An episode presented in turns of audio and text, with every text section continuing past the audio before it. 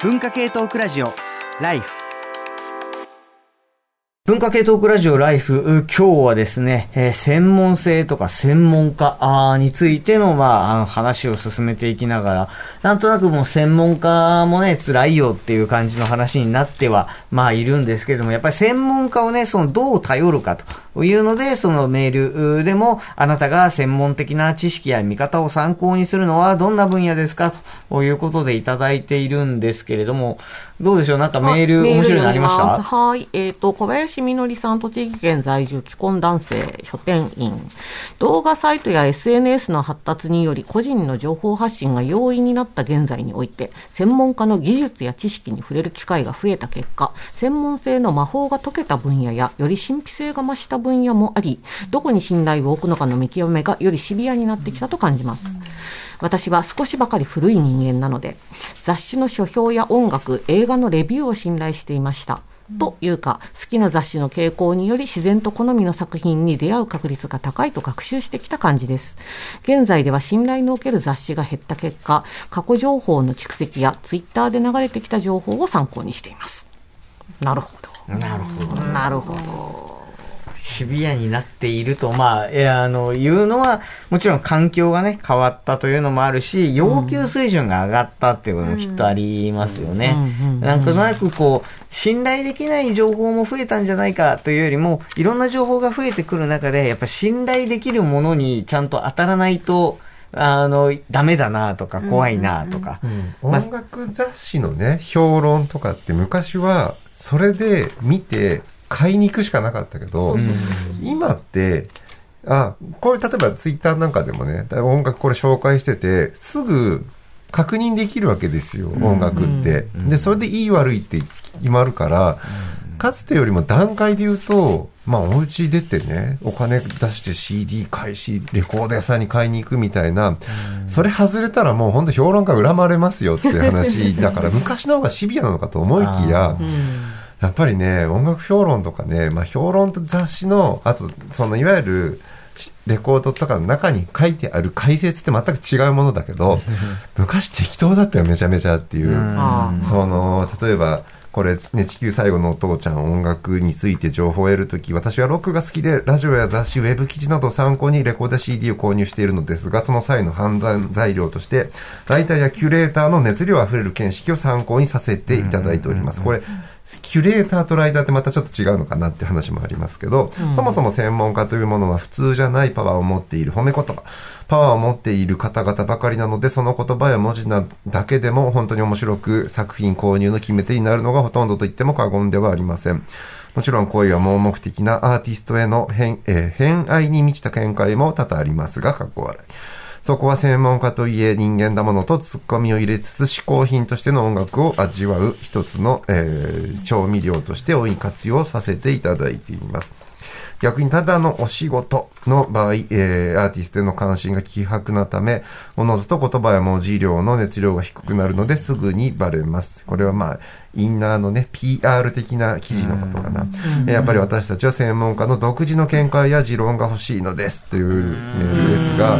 昔はポップでヤングで最高に生かしたバンドですみたいな感じのライブノートとかで許されてた時代とかに比べると、今超超シビアですよ 気はする。あでも分かる。時々80年代に書かれた何かのレビューとか読むと、うん、あ、こんな、こんなざるなこと言ってたんだ。それはあるよな。え何かをそのレビューするときに、あの、まあ、なんていうか、もうお仕事云々以前にもう超手抜き仕事だろうみたいなものも、まあ今で、今発掘するとおおってなるっていう話は、まあ、そうだったの、自分が思い出しても、まあそれこそ人のね、名前、ミュージシャンのライナーノーツでミュージシャンの名前間違ってるとか、確かにザラだったなとか、いうのは、あの、誤色レベルじゃなくて間違ってるみたいなの確かによくあったなと、まあ思う一方でですな、だからそのシビアになっている、時のそのシビアになり方っていうのが、まあ、どういうシビアなのかよ、あの、っていうのをちょっとプロの皆様に、ライターも含めてプロの皆様もお伺いしたい。これ、この今のメールの方の話だと、こう、なんていうのかな。えっと、専門知識としてこういうのが詳しいっていうこととはまた別にその、あ 熱量みたいな持論が欲しいってことなんですけど、専門家としても微妙じゃないですかそのファファクトとしてのなんていうのかなこういう理論があるとかなんとかっていうのをお話しするのとそれとは別に僕がこう思うんですみたいなことの間のこう微妙なラインっていうのは確かにちょっとあるかなと思う、でも確かにその熱量とそのこう専門性を言った上での自分の熱い思いっていうのがあるっていうのが、あの強く反応することは確かですよね。ただ、間違、一歩間違えるとそれが、まあすごい、こう、なんていうのかな、こう先導的な言葉になっちゃうっていうこともあるのはあるかな。あの、ゆ政治とかね、領域によってはってことですけど。あのそうなんだよね。あ、大丈夫うんあのいやだから、あ ごめんなさい。あの、すごく狭い、カタカタ、カチカチの意味の専門性って、例えば医者とか、そういう感じでいくと、結局、その専門性っていうのは分業があるから、あの、大体可能なわけなんですよ。だから、あの、お医者さんの見立てが人によって違ったら困るわけだから、あの、大体誰がやっても同じように、家族社会学の講義だったら、まあ、誰がやっても、おおおむね、あの、そんなには違わないように、やっぱり、あ、あの、専門性ってそういうところで担保されてる独っていう。自性とはまた別ですよっていうそうそう科学はね、そう。再現性が大事だから。で、あるがゆえに、専門家の話って、あ、違うな、うん、専門家の話ってあんま面白くはないっていうか、うん、無難になっちゃうっていうか。だから、それ、だけだとやっぱり話としては魅力がやっぱり薄くなるので、プラスアルファで、そうですよね。なんか熱量があるといいっていうのは確かに分かりはする。ばポテトさんとか、うんそのお話を聞くときに専門家の方のやっぱりその辺はこう意識されるっていうかあここはこうなんか熱熱のとこなんだなとかってわ分かるんですかね？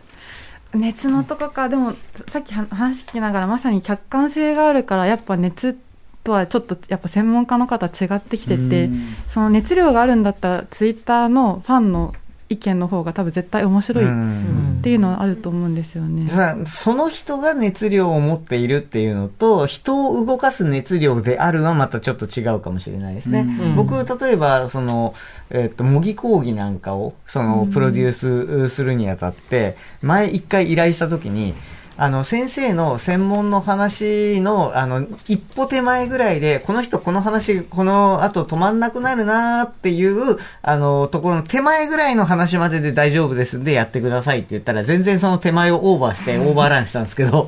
でも、それってその人の、その、まあ、あの、言ったら熱量、その好きな分野の話じゃないですか。で、あの、それはまあデータ分析の世界の話だったんですけれども、これを僕は、あの、高校生は何を聞きたいだろうと思った時に、高校生はわあなたのために面白いことやってますよっていうより、お前らのことなんかどうでもいいから俺の楽しいと思ってる話を聞けっていう風にやった方が面白がる子も、どうせなんかその統計分析なんて関心のある子はそんないないので、文系の中では。なもうとにかく熱量を持ってね、あの、偏愛を語ってくださいみたいな、まあ感じにしたらすごく面白い、僕の中ではすごく面白かったし、まあ反応も良かったんだけれども、ここでポイントは、その、なんつうの、専門家が専門分野について言えることと、その専門分野について偏愛していることって両方あって、はいはい。やっぱなんか専門で始めたから、いや、これはね、なんか全然関係ないんだけど、こういうのもあって、実はこういうのも出てきて、みたいな、超早口になる分野っていうのがあって、それは専門家でもきっと持ってるんですよね。だおあの、逆にそういうのを殺して、もうこれが標準的な何かだから、これだけやってください、みたいな風に、あの、言われて、はい、えーじゃあそれだけやりますっていうんだったら、専門家はやっぱ特に研究の世界では、やっぱそれやってないと思う。だからこそ、その偏愛、あ、こいつ、あ、止まんなくなってきたな、どうしよう、あ、これ、いつ止めよう、みたいなのを、ついちゃった瞬間ってすごい楽しいなって、僕は割とインタビューとか同僚のインタビューとかしながらすごい思いますよねそこの。コントロールっていうか、その僕は例えばライターって物を書く文章を書くことが専門家ですよみたいなところがあるんだけど自分の立ち位置ってなんか、なんか、なんて言うんだろう。全然そこの専門家ですよ立ち位置じゃなくて、アマチュアリズムの方をむしろね、ん。大事にしているっていうか、ショッピングモールとか、完全に外の世界で、あの、調べてみましたじゃないけど、その、いわゆるアウトサイダーとしてなんか入っていくときに、なんでじ、結構そのアマチュアリズム、今の話とやっぱ熱量。で、プロフェッショナルってある程度、まあ、あなたにとってプロフェッショナルはって言われた時に 熱量を持って喋るよりも、一旦クールになってね、うーんって感じの、やっぱ普遍性とか、独自というよりも、まあ、こういう正解があるんですよみたいなものを提示するんだとすると、まあ、ある種のアマチュアリズムの方をちょっと選びながら、多分専門家も、プロ、プロフェッショナルもアマチュアリズムの部分をいくつか、ね、100ゼロじゃないんだよって話も当然あると思うんだけど、どっちかっていうと熱量を考えるとやっぱりね、アマチュアリズムの方をうまくコントロールしながら自分の仕事してるなって気はするんだよね。えっと、だからメールでなんか、完全にアマチュアとしてやっぱりライターって一旦そっち側に置くっていうのも多分そうだし、えっと、ラジオネームグリーンウェルのお告げ、えー皆さんこんばんは。専門的な知識や見方を参考にするのは、スポーツ、特にプロレスやボクシングなどの格闘技に関する評論です。私が学生だった30年くらい前は、週刊プロレスに、えーターザン山本さんという編集長がおられ、えー一方に肩入れした記事や、みんながいい試合だと思った次第を、ひどい試合だと書いたりして、ある意味元祖炎上商法をしながら、こういう見方もあるのかとプロレス評論を作っていきました。また同じ頃、朝日新聞を読んでいて、展開の予想など、ボクシングの、ボクシングの記事の分析のうまさに驚きました。個人的には朝日新聞の良さは、園芸やスポーツなど、花鳥風月に強いところだと思っています。かなり衰退しましたが、最近のスポーツに関する記事は、いい試合だった、感動した、みたいな、素人目線の記事が多くなりました。先日の、えーゴロフキン村,、えー村田亮との試合の後などは、えー村田に感動したみたいな評論でなく、なんであんなに、えーゴロフキンのパンチは当たるのかとか、本当にこれで良かったのかみたいな評論を読みたいので、専門誌を探ります。ただそのような評論はかなり絶滅危惧種で、感動したみたいな記事が増えましたが、ということで、スポーツのその専門評論とは何ぞやとはいつも思うんですけど、うん。これね、プロレスの話とちょっと言いて、ターザン山本は完全にアマチュアリズムなんですよ。うん。この人ちょっとその深い意味でおそらく使ってるんだと思うんですけど、いわゆるまあそこもインサイダーとしてのプロレスの記事、まあルール、例えばね、なあの、まあ技術論とか、うんうん。なんその話を全部ひっくり返して、ターザン山本は普通に現場に来ない評論家だったんですよね。で、そっちの方がむしろ陰謀論とか挟めて面白いじゃんっていう意味では、業界の中では多分、プロの評論ですって、ただ元入れると、そんなわけねえだろってツッコミが入るような 今の話だと思うんだけど、うんなんかアマチュアリズムの熱量で受けたっていう人。で、今おそらく、田畑山山本的なスポーツ評論は、ちょっと正直、まあかなり時代遅れになっていて、今、スポーツ評論ってもっと、ちょっとナンバーですらかなり変わってきて、ナンバーは昔、もうちょっと風が吹いてきた的なナンバー分隊って言われて、僕もちょっとそれいじったりしたことあるんですけど、それ早見さんちょっと古いですっていう、結構、そまたその試合のディテールをちょっと物語調に掘り下げていくような、そう、物語風がかつてのナンバーだったんだけど、まあ今どっちかっていうと、選手のまあ距離が近くて、直接具体的な声を運べる人たちになってきたりしてる部分とか、うんうんうんまあスポーツジャーナリズムもそう出てきた当初とは随分変わってきているんだけど、まあここまで今ちょっとね、アウアウトサイダーのターザン山本的なものが逆になくなってるなって気はするけど。ねあれなんですよね。あのね、外部だから投げ込める話題っていうのもあると思うんですよ。つまり、インサイダーじゃなくて、まあ、アマチュアだから、こおかしいだろうって。例えば、私が電気グルーヴの署名をした時とかは、うんね。もう完全に、もうただ好きなだけで、もう外野の人間だから、内部の事情とか知らんわって聞かせろ、おりゃって言って、やれるし、あの、津田さんのアイトレなんかも結構そうだったのかなっていうふうに。アートっていうそうそう。そこそこからまあそこから部外者である津田さんが出てきたことでややこしくもなったし面白くもなったよっていう、うん。あ、どうぞ。あこれいいですか？あの、今、ツイッター、ツイキャスの書き込みにペンネーム、宮川電卓さんが、専門性と熱量を両立させた一つの到達点がさかなクンではないでしょうかっていう。確かに。つぶやきされていて、あ、すごい納得って思って。それあるよね。あの、その、あの、うまくならない努力っていう。のかな。その、アマチュアで居続けるっていう。のも、ある種のプロフェッショナルがやっぱり必要で、あのローリングストーンズのあの、キース・リチャードとか、今、おじさん、おじさんだけが笑いましたけれども、やっぱなんか、こう、うまくならない、だってやってたらうまくなっちゃうからね。なんだけれども、その、こう、ピュアな感じっていうのかな、その、下手くそ、下手くそっていうか、その、初動の感じをキープするんだけども、あの、どんどん活動自体は続けていくっていうのも、多分一つのプロフェッショナルなんだろうなと思うよえっね。と待って、わかんなくなったけど、専門家とかプロフェッショナルとか、ちょっといろんな言葉が飛び交って、えーいるのだが、えっと、さかなクンさんは、まず、えっと、僕の中では、あの、さかなクンさんは魚に詳しい人っていう、まあ、い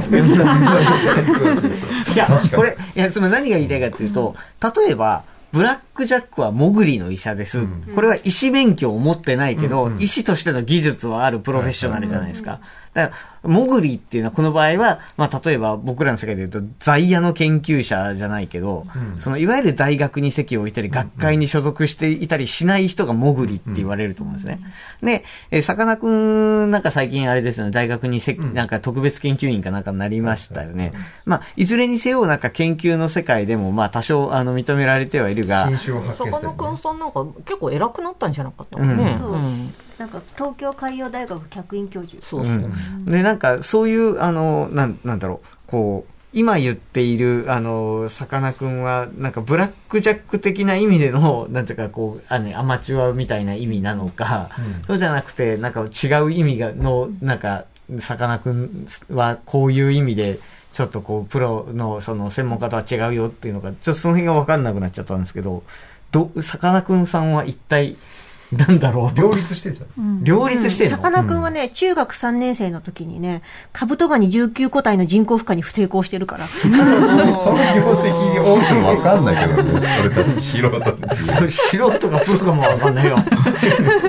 いや、なんか思ったんですけど、じゃあちょっとただの思いつきなんですけど、そもそも、その魚のプロフェッショナルって、一般的な、こう、社会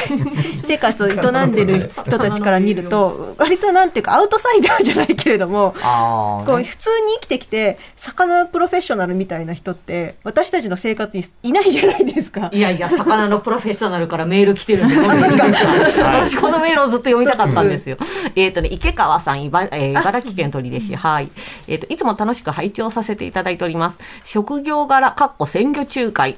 私、魚を売る側の専門家です。うん魚を調理する専門家は取引先の料理人さん。魚の動向や相場の専門家は仕入れ先である入家さん、漁師さん。魚の生態や環境の専門家は海洋学者さん。そこに、うなぎやマグロなど、昨今ではロシア産の魚介類など魚種によってスペシャリストが存在し、面白いことにみんな言っていることがバラバラなのがこの業界の特徴で。料理人さんは売ってくれ、もしくはあるよね、なんでないの？他はあったよ。仕入れ先は買ってください、もしくはたくさん取れたよ、安く、安くしますよ。海洋学者さんは絶滅危惧種です。もしくは流通するなどとんでもない。仲介の我々は心の中では、え、はい、と思いつつ、相手に説明が必要な場合は、某動画サイトゆっくり解説みたいに、意見を咀嚼しながら日々業務をこなしておりますと。で、私が思うところの専門家とは、受け取る側が求める答えをそのまま答えるのではなく、相手に寄り添った答えを出せる存在だと思います。もちろん間違うことも多々ありますが、その蓄積が専門家として信頼を得ると信じております。ということだそうですよ。うーん。さかなクンは寄り添っているよな、多分まあでも、何かには。うん、だからさかなクンさんは、あれでしょ、海洋学者さんでありながら料理人さんでもあるわけだから、結構、ダブルの。現代的な。現代的な専門性を。あ領域横断ですよ、今流行りの。そういう？横断してるのか？横断？それもわかんなくなっ横断じゃない横断も言い過ぎい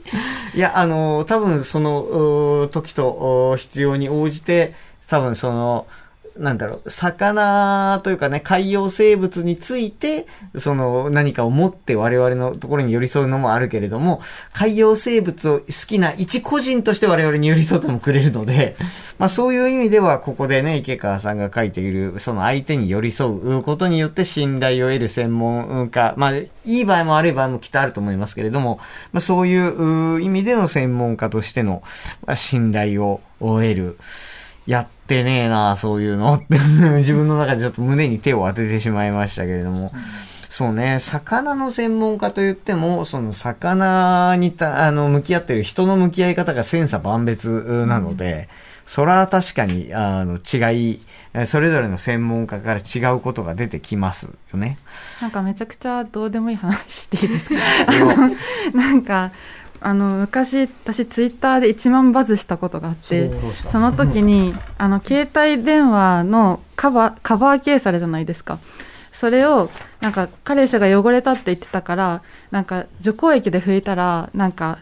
綺麗になるよって教えて拭いたらそのプラスチックカバーが溶けていったみたいな 話を面白おかしく書いてすごいちょっとバズったんですよ。でその時にあの科学専門科学コミュニケーションって書いてる人が、いやなんかこんなこともわからないなんて変なの？みたいなこと書いてて科学コミュニケーションとは何なのか クソどうコミュニケーション取れてねえな、知ってるぞ私は科学コミュニケーションがどういう分野かみたいなそれいいね。あの、私はお前の分野について知っているが、ところでお前の言ってる科学コミュニケーションとは何だそれ、あの、この世の中割とそういうことは、俺ね、本当最近そういうの気をつけるようにもうしていて、あの、なんていうか、自分がやっぱそういう思いをしてきたから、自分が接する人が、もうなんか自分が今言及した分野の専門家である可能性を常に あの心に留めて生きていこうというのはすごいやっぱりありますけどね。あの、と、などなど、あ、すごいもう時間が深くなってきたんですけれども、今日の選曲じゃあ、あの、この時間はポテトさん、今のあのバズったツイートの流れから 切っちゃいますけど、曲お願いしていいですか？はい。えーっとプロフェッショナルなアイドルの曲を選びましたで、まあ、ちょっと芸能界にカムバックのニュースを聞いてもう今日流そうということで。えーっと松浦綾で「ラブ涙色」文化系トークラジオライフ。毎週月曜から木曜朝8時30分からお送りしている「パンサー向井のフラット」毎日を彩るパートナーの皆さんはこちら。月曜パートナーの滝沢カレンです。火曜パートナーのココリコ田中直樹です。水曜パートナーの三田寛子ですそして木曜日は？横澤夏子です。ヤーレンズのデイ淳之介です。奈良原まさきです。横澤夏子ちゃんとヤーレンズが各週で登場。今日も一日頑張ろうのきっかけは「パンサー向井のフラット」で